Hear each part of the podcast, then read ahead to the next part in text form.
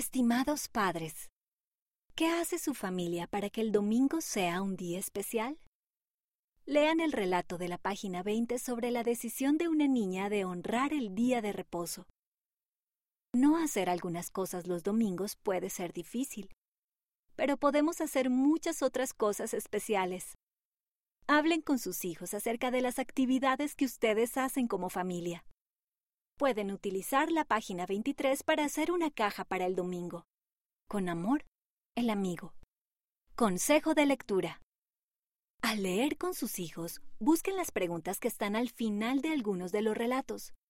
Por ejemplo, en la página 29. Y pidan a sus hijos que las contesten.